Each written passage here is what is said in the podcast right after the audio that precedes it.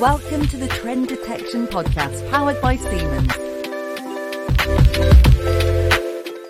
Hello and welcome to Trend Detection. Today we are joined by Dr. Chris Smith to discuss the topic of predictive maintenance versus condition monitoring.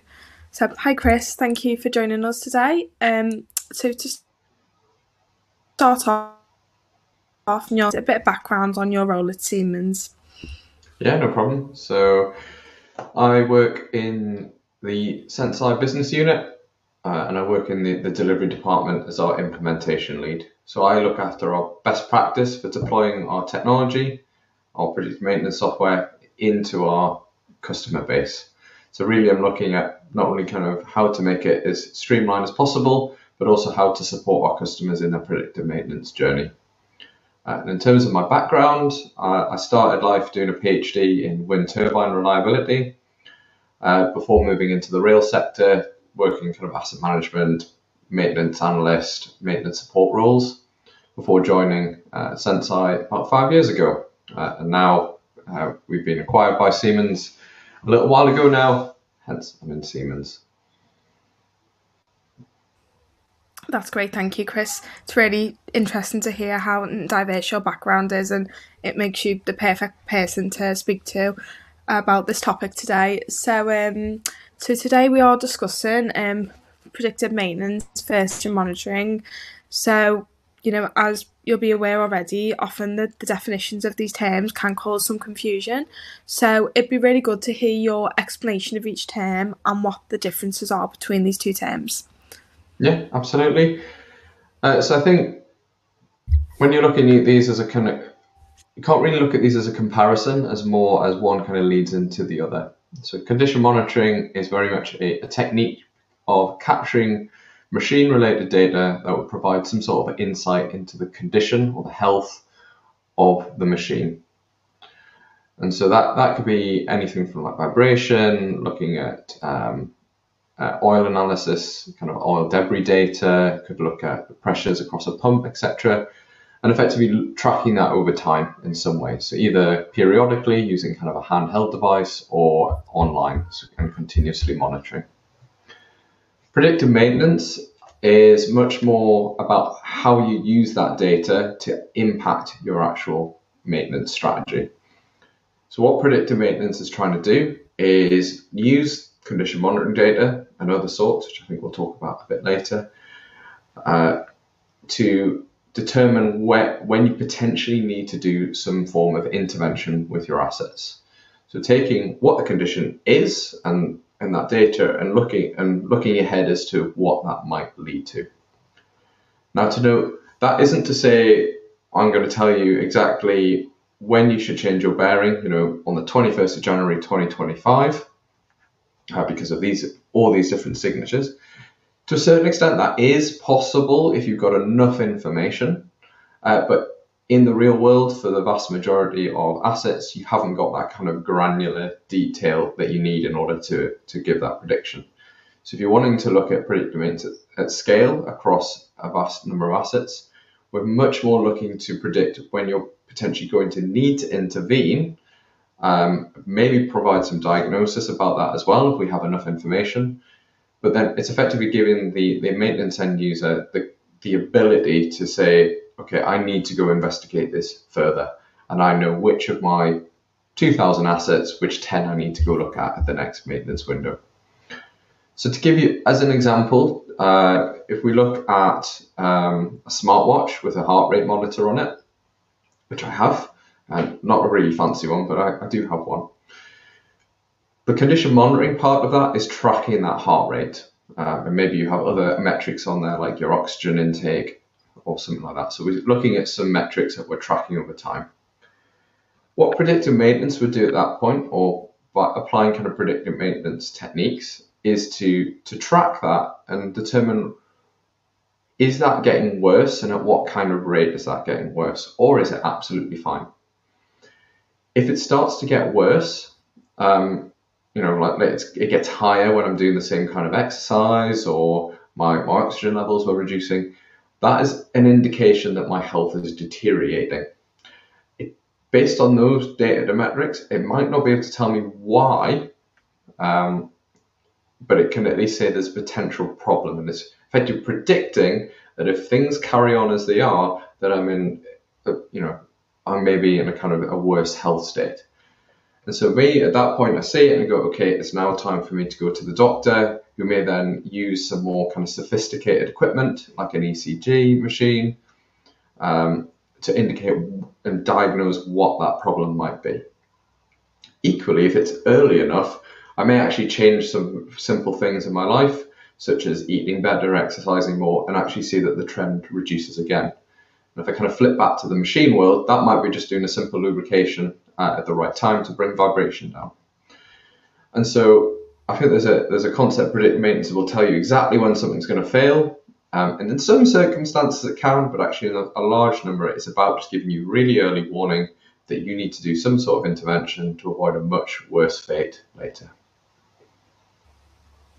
Um, that's great, thank you, Chris. That's a, a really insightful um, definition of the two terms, and I really like the kind of health, you know, heart analogy you've used there as well. I think that's a really clever way of explaining it and kind of being able to visualize it as well.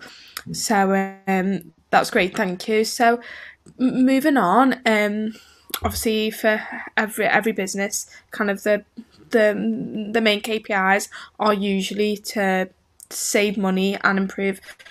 So it'd be really great to hear your insight on how you feel that these two approaches can save businesses money and improve their overall efficiency.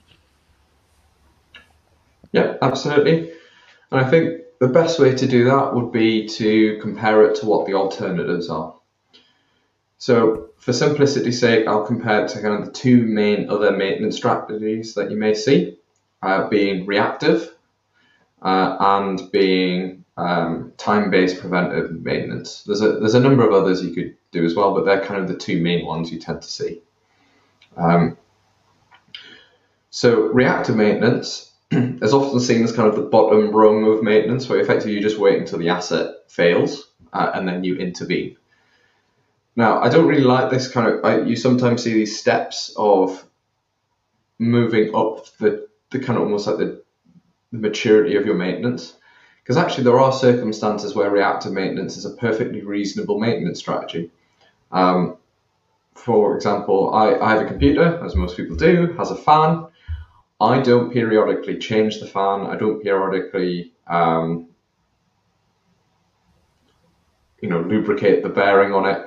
I probably should clean it more often, but I, I don't really bother because actually, if that fan were to fail, the cost impact is very low. It just means my, my computer will get too hot, so I just make sure I turn it off and I'll go buy a new fan it, it, the the outcome doesn't warrant me making any more investment in time, money, or energy to to avoid that failure. However, if you're running a production line um, and even on your less critical machines, it could cause two, three, eight hours of downtime if something goes down, like a, a fan that's cooling something there. Reactive maintenance may not be the best approach because you're when you when it fails, you know, you're going to have unplanned downtime, so your loss of production, um, and particularly if you're capacity constrained or you're selling everything that you make, that is just money down the drain. But also the, the potential damage that has happened is going to generally be larger. So when I was working in the wind industry, small failures could lead to catastrophic uh, outcomes if they weren't captured early enough where you uh, you know so a problem with a gear tooth eventually could lead to an entire blowout of an entire wind turbine. You know you don't want to wait until that happens, and so just reacting can be really expensive, uh, and it also can take longer to repair. You have to get the specialist staff in potentially uh, on overtime. It just gets really expensive. Doing time-based preventive maintenance avoids not all but some of those catastrophic events. Because what, what you're looking to do there is if I intervene with this asset enough, I will capture those failures or those kind of them getting worse or avoid them by doing some sort of greasing or cleaning or realigning. Uh, and that will keep the asset going longer and I'll avoid those major events. Now, th- that kind of uh, time based maintenance is often based on manufacturer's guidance or on experience. And typically you're looking at the mean time between failure. So you're basically looking at a population and saying it tends to say, last for, let's say, seven years, so we'll, we'll place it at six.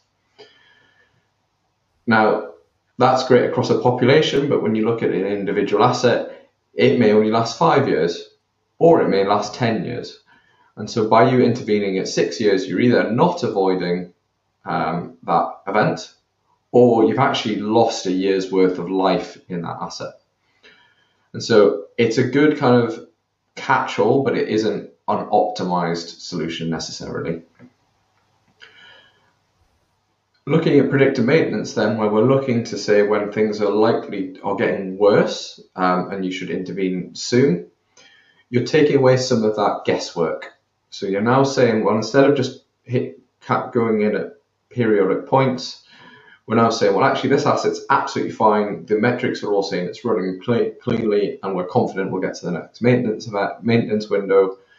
Um, then you actually reduce the amount of um, parts you use, the amount of uh, ancillaries, man, hours that could be used elsewhere. And equally, if it doesn't make it to that point, then you're gonna you're gonna have a failure, and you have the same problem that you have with reactive maintenance. And so, if we can make a more accurate assessment of when this asset is actually going to fail, uh, you you have a much more optimized solution. Uh, and that really is based on the cost of your downtime and the cost of it is to repair and the people that you have to repair it. That's great, thank you, Chris. That's really essential information and um, extremely useful as well. So thank you for providing your insight on um, on that topic. So moving on now to looking at um, data, it'd be really great to hear your thoughts on what types of data are actually used in predictive maintenance and condition monitoring, and how do those types of data differ? Yeah, absolutely. So I think I mentioned earlier that predictive maintenance or any effective predictive maintenance strategy is going to be using condition monitoring data. Um, and so really the types of data that you use for both of them is very similar, but predictive maintenance tends to use a few other sources as well. So condition monitoring data we're very much looking for information about the machine. So that could be things like vibration, oil, debris, uh, current, etc. So it's, it's, it's physical metrics about the condition of the asset. And that's critical for predictive maintenance as well. But predictive maintenance can also use uh, past failure events, so information about the history of the asset to give more uh, precise predictions of um, diagnosing what the problem might be, but also how long you have until you need to intervene based on past experience. So it doesn't doesn't need to rely on that, and actually our technology doesn't. Um, we assume no prior knowledge in that way, but you can supplement it with uh, kind of maintenance data in order to do that.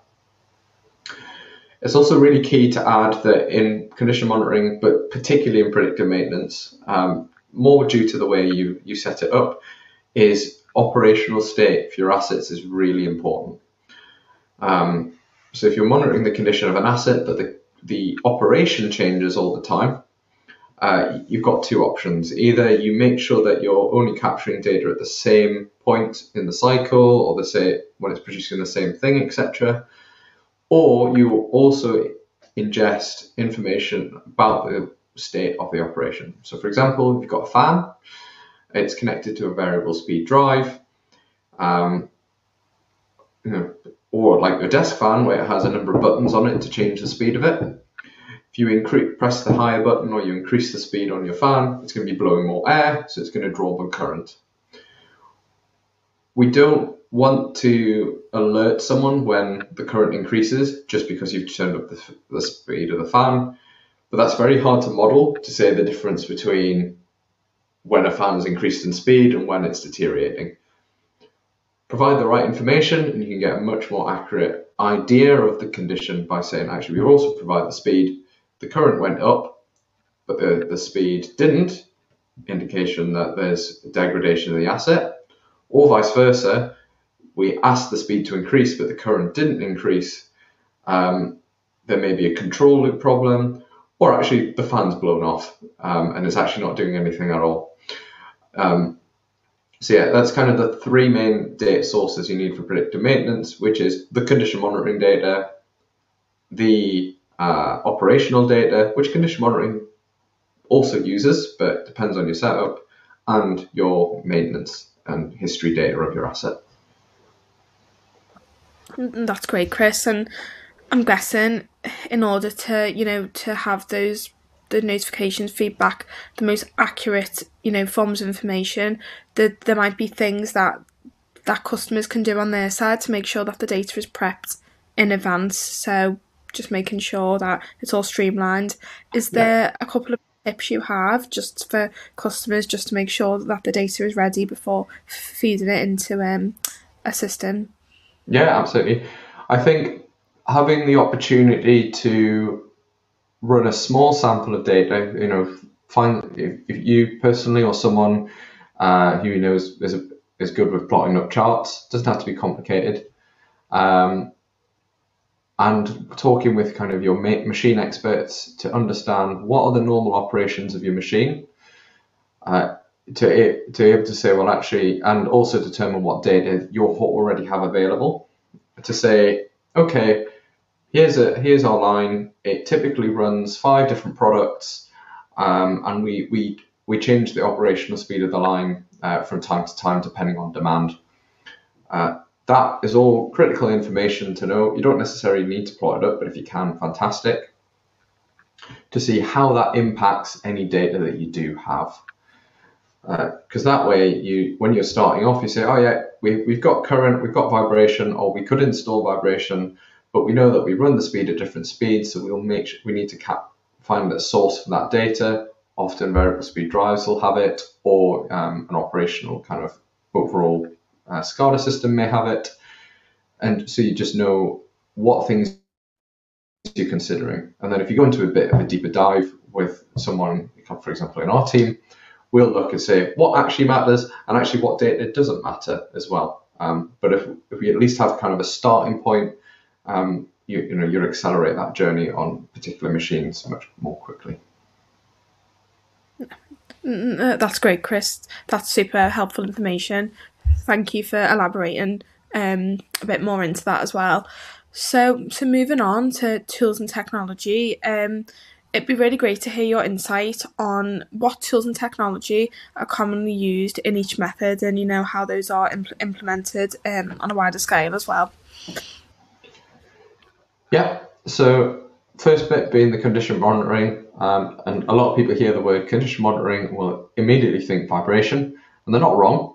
Uh, absolutely not wrong because it's one of the most kind of tried and tested ways of monitoring equipment, particularly with bearings and gearboxes. Um, but really, as I mentioned earlier, any sort of data that will change in the absence of known stimuli, such as a change in operational state. And so that data can be sourced from sensors, so vibration sensors, maybe you have current sensors, pressure sensors, you know, you name it, there's probably a sensor for it.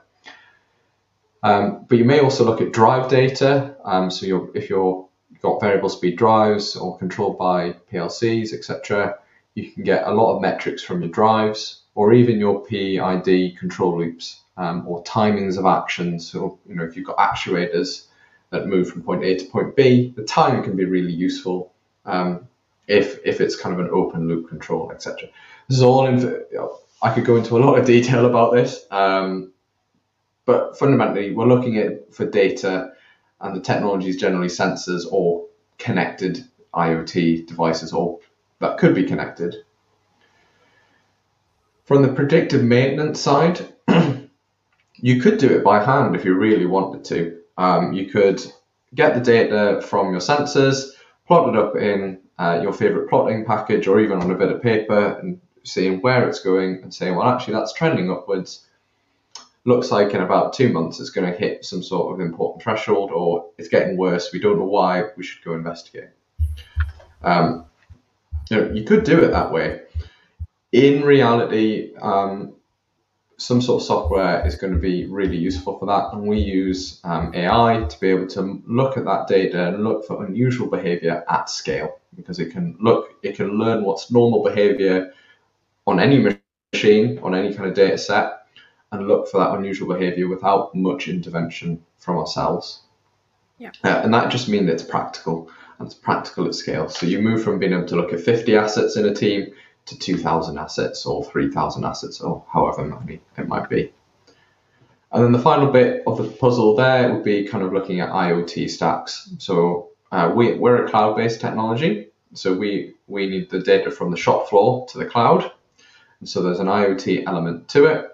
Um, and, you know, what we tend to see is kind of two approaches to that. There's either putting all data available into a kind of a historian, a cloud cloud enabled, web enabled historian.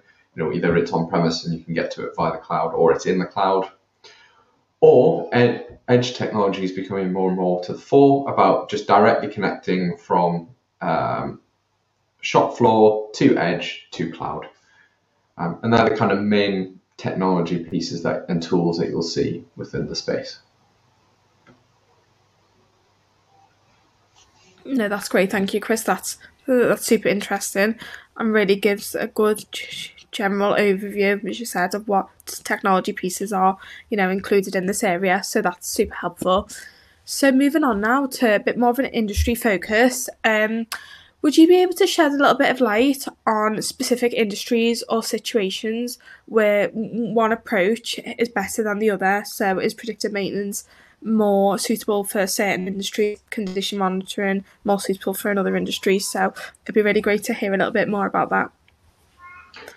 Yeah, so I think in terms of um, like I mentioned, you need condition monitoring to do predictive maintenance. So it's whether you then move from a kind of condition-based maintenance strategy to predictive maintenance, or you're just using the condition monitoring as a supplement to a preventative maintenance strategy, etc. I think that's kind of where the question's going, or that's how I'm going to take it. Um, and I think, yeah, so I think what will, it all really comes down to your your business costs. You know, your cost of downtime. You know what it costs in production loss, cost to your equipment, etc., and the cost of maintaining that equipment. Um, so, you know, PDM will cost you more than a reactive uh, maintenance technology. PDM will cost you a bit more than just a pure condition monitoring system. Um, and so, you know, you, there needs to be a kind of a justifiable reason for those costs. Now, in general, if you're running an operational line, um, and your cost of downtime is anything more than two pound an hour, then you know you're probably not going to use reactive. You're probably going to use something else. Whether it's more cost effective than preventative maintenance um, really does depend on how tuned that preventative maintenance strategy is. And I would argue in most cases, um, it's you know it won't be optimized. And so, so let's say I'll paint it another way. If you have no failures whatsoever, um, the benefit of predictive maintenance really is to optimize your preventative maintenance strategy so that you know you're if you've got no failures whatsoever, it might be perfectly optimized, in which case there's no room for error, and so there's no benefit to using predictive maintenance. In reality, most people are probably over maintaining their equipment in that scenario, and so the cost the cost um, benefit analysis there is if we optimize our maintenance strategy by using predictive, then we'll reduce the amount of parts we have in store, we reduce the amount of um, you know spares we use, and the amount of kind of third party event, uh, third party uh, contractors we need, etc., etc. So then it becomes a an assessment of can you optimize your preventive maintenance strategy with PDM, and if you think there's enough in there to be able to say to to pay for uh, the software or the, the extra hardware, etc., then absolutely. Um, if there's downtime that you're having, then it, uh, and it's costly, then predictive maintenance is almost a, a, a no-brainer. Uh, as long as those kind of failures aren't um, things like lightning strikes um, or uh, kind of people damaging equipment maliciously, etc. Uh, you know those those kind of one-off instantaneous events you're never going to be able to predict. But if you're seeing lots of failures that clearly probably quite predictable, then predictive maintenance would be a, a good use. And then in terms of specific industries, you know, if we look at heavy industry, pharma, automotive, they have a, a generally a high cost of downtime because they've got a very valuable um, product or their equipment is very expensive, then you know it's generally you're going to go down that predictive maintenance um, route, and that's what we see time and time again. In other industries such as food and beverage, you know, you generally have to be a bit more selective about which machines you may um, deploy technology to, uh, because the, the margins are smaller. Um, it's not to say there isn't opportunity, and we, we do see opportunities in food and beverage, um, and we have had success, you know, good successes there. But the study about the business case it just has to be a bit tighter uh, when we're working in that space. No, that's that's super interesting. Thank you, Chris. Um, it's really interesting yet to, to kind of know which industries are are gonna benefit more from each approach, and yeah, some of the external factors that can cause issues. Um, you know, in, in terms of damage and weather and things like that, that's something that you might not initially think of. So that's um, really interesting to hear about.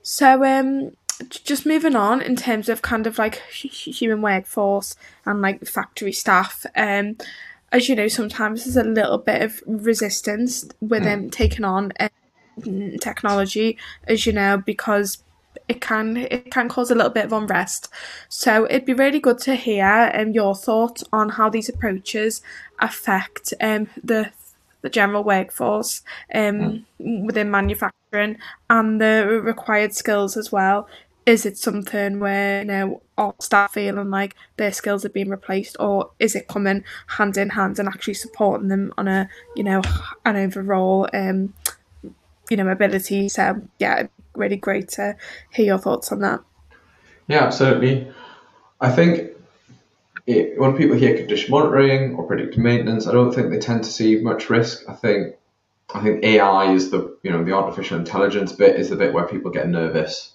you know, when you and you see it with people talking about self-driving cars, self-driving. Um, well, we have self-driving trains already, uh, but you know, cars.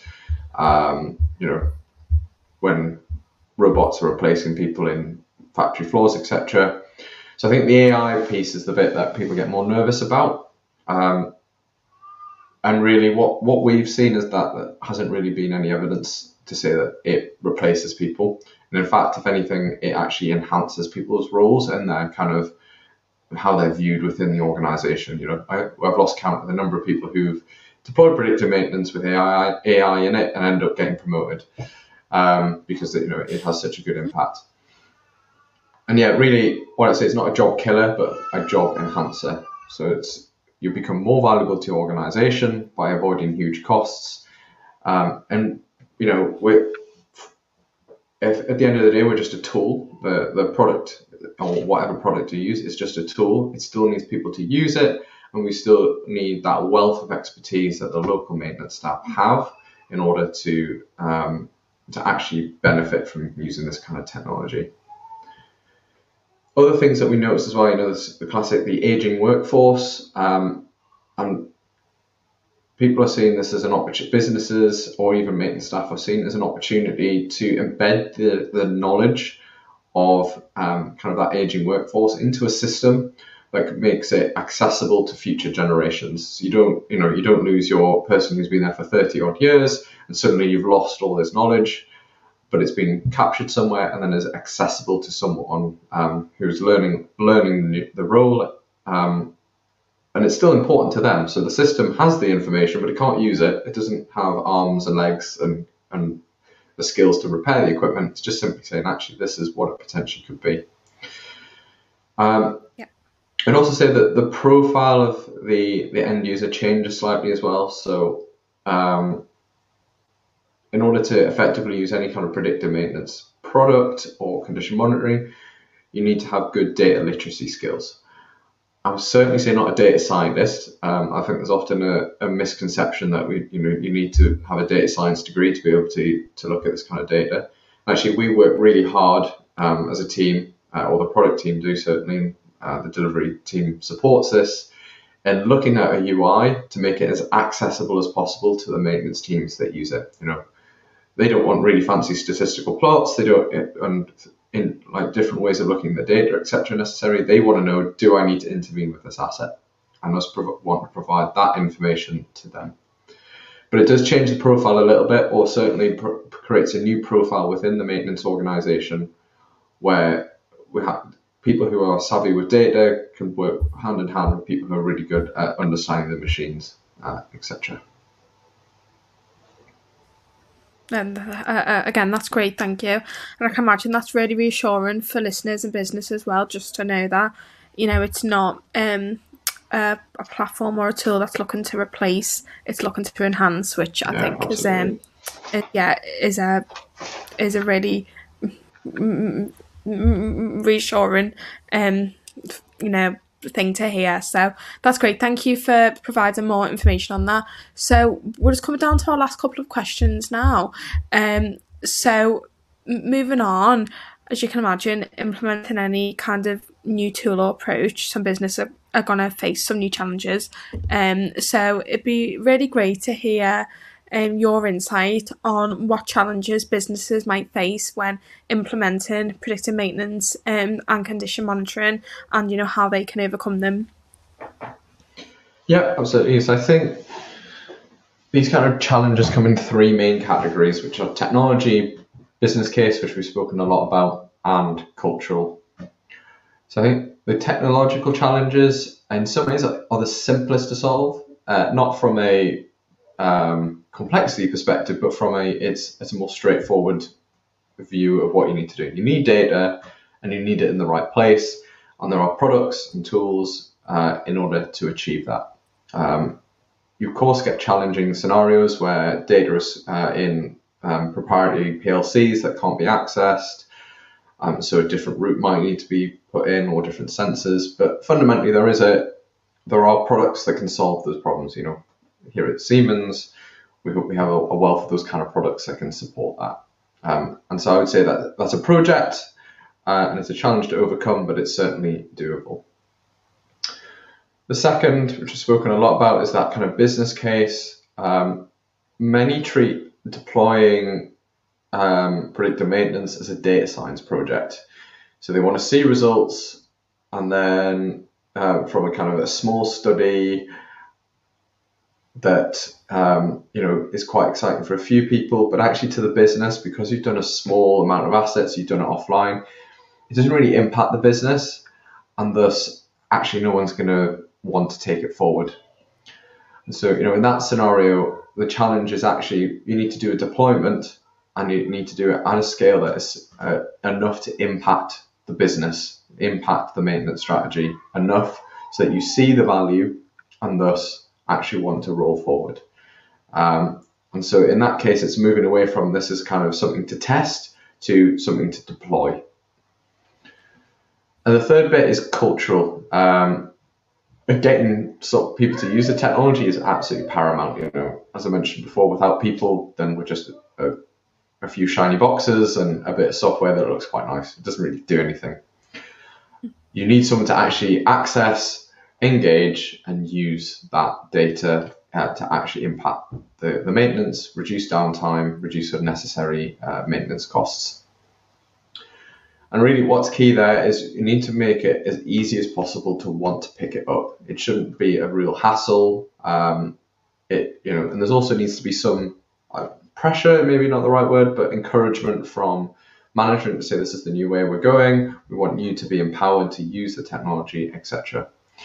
Um, and people who are going to use the app, the application, and people who are going to benefit from it need to be involved early in any sort of uh, delivery and uh, implementation of the product of the products that you're going to use, um, so that they feel ownership of using it. Um, and that's really key. Not just kind of throwing it to them saying, right, off you go, new bit of tech, just use it. People will just put it down. You know, we're looking to solve problems longer term. People have a lot of problems day to day. They're going to focus on the day to day, even if the thing, even if something's going to actually reduce their day to day problems later. So there, there needs to be an encouragement to change a mindset there, uh, and getting them involved early should help with that.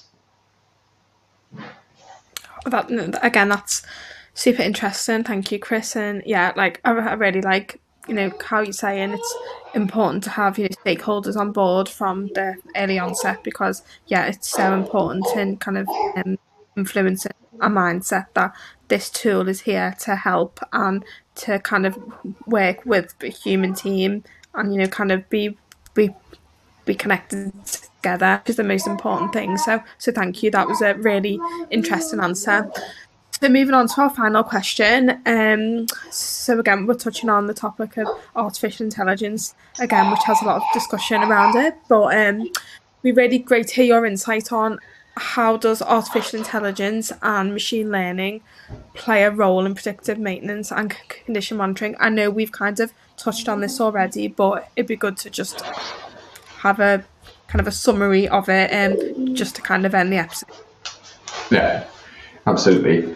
Um, I, I like to think of AI as, and maybe other people disagree with it, but it's, it's taking things that we could do if we had a very, very, very long time and just doing it really quickly. Um, and, you know, maybe not entirely accurate saying that because, you know, you look at things where they're looking at deep learning, etc., and it can look for patterns that we couldn't see. Perhaps over millions of years we could, but it, effectively it's speeding up what we can do.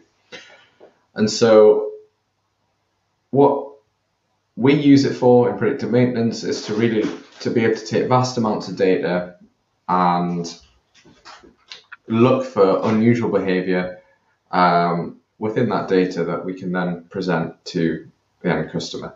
And like I said earlier, you could do that manually. You could have enough, lots and lots of people looking through that data day on, day out, and saying, "Well, that's unusual. That's unusual. That's not," etc., etc. It's not cost effective. It's not efficient.